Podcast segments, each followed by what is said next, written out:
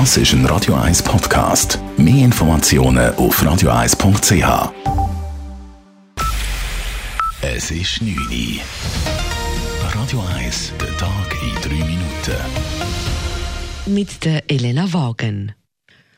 Nach der Bluttat von Hanau ist die Politik auf der Suche nach Antworten. Die Besorgnis ist groß, dass Deutschland einer neuen rechtsextremistischen Welle bevorsteht. Bundeskanzlerin Angela Merkel betont, vieles unternehmen zu wollen, um Gewalttaten aus rassistischen Motiven künftig zu verhindern. Rassismus ist ein Gift, der Hass ist ein Gift. Wir unterscheiden Bürger nicht nach Herkunft oder Religion. Wir stellen uns denen, die versuchen, in Deutschland zu spalten, mit aller Kraft und Entschlossenheit entgegen.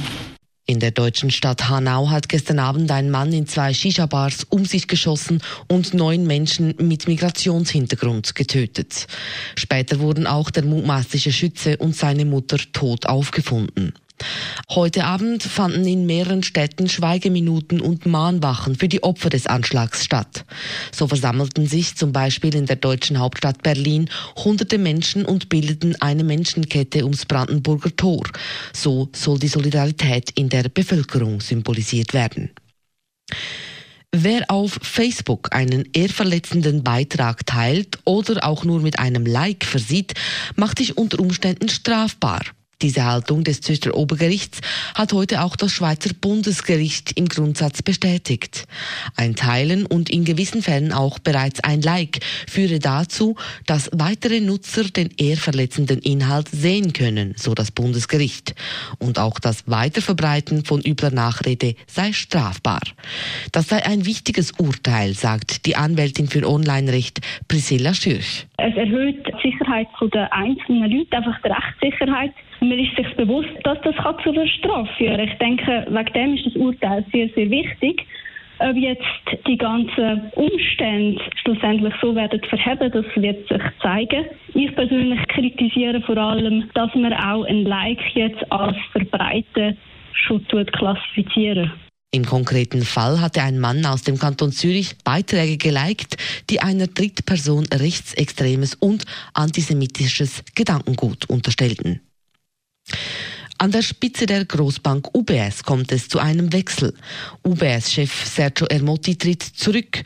Abgelöst wird er vom CEO des niederländischen Finanzdienstleisters ING Group, Ralph Hammers. Hammers werde bereits am 1. September 2020 als Mitglied der Konzernleitung zur UBS stoßen, um einen reibungslosen Übergang in der Führung sicherzustellen, hieß es weiter. Sergio Ermotti war seit 2011 der Chef der UBS. Über seinen Abgang wurde bereits in der vergangenen Woche spekuliert. Roger Federer fällt wegen einer Knieoperation bis nach den French Open aus. Das gab der 38-Jährige heute auf Twitter bekannt. Er habe seit längerem Knieprobleme und sich nach Rücksprache mit den Ärzten nun für eine Operation entschieden. Der Eingriff sei bereits gestern erfolgt und er werde darum bis im Mai ausfallen. Ursprünglich wollte Federer vor den French Open noch in Dubai, Indian Wells und Miami spielen. Nun strebt er eine Rückkehr auf die Rasensaison an. Radio 1 Wetter. In der Nacht kommt eine Kaltfront über uns und die bringt Wolken und Regen. Morgen wird es dann aber ziemlich rasch wieder sonnig. Zum Aufstehen gibt es 2 bis 4 Grad und im Laufe des Nachmittags wird es dann bis zu 9 Grad. Das war der Tag in 3 Minuten.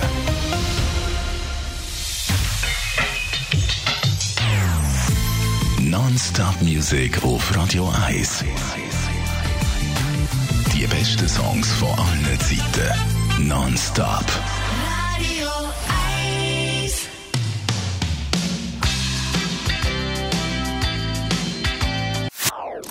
Das ist ein Radio 1 Podcast. Mehr Informationen auf radio1.ch.